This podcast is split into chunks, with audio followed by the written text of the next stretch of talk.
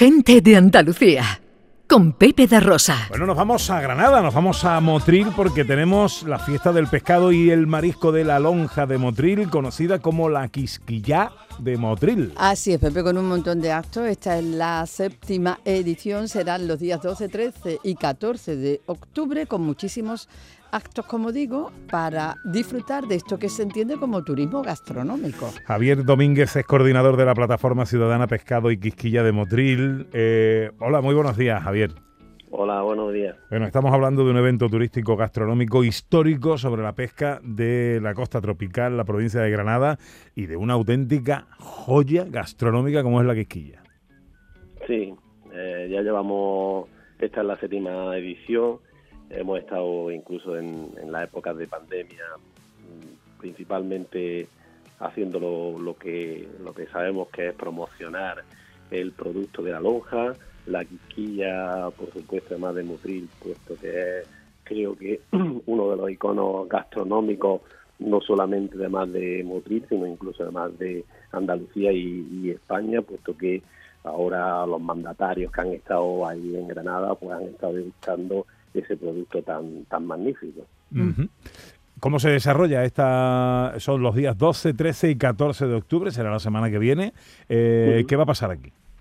Bueno, principalmente este año hemos puesto el foco. Normalmente, además, la verdad es que vamos mutando, vamos haciendo distintos tipos por no hacer siempre lo mismo y de la misma forma, y vamos mutando. Y este año lo hemos centrado en, una jornada más gastronómica y de visita a lo que es la lonja y el entorno del puerto pesquero y eh, los días 11 también, porque el 11 concretamente tendremos el encuentro de escuelas de hostelería de la provincia de Granada y de alguna otra provincia además que, que vienen también, de tanto de, de turismo como, como de gastronomía, que vienen al puerto de Modría, que se les enseñe un poco más el producto, cómo pesca eh, la gente, y luego a nivel particular, pues los días 12, 13 y 14, pues pueden venir la gente también a visitar a visitar el entorno y la diferencia además con respecto a esto que ya se hacía antes es que pueden degustar el producto con un, menú especial que se ha preparado en un restaurante de aquí de la zona.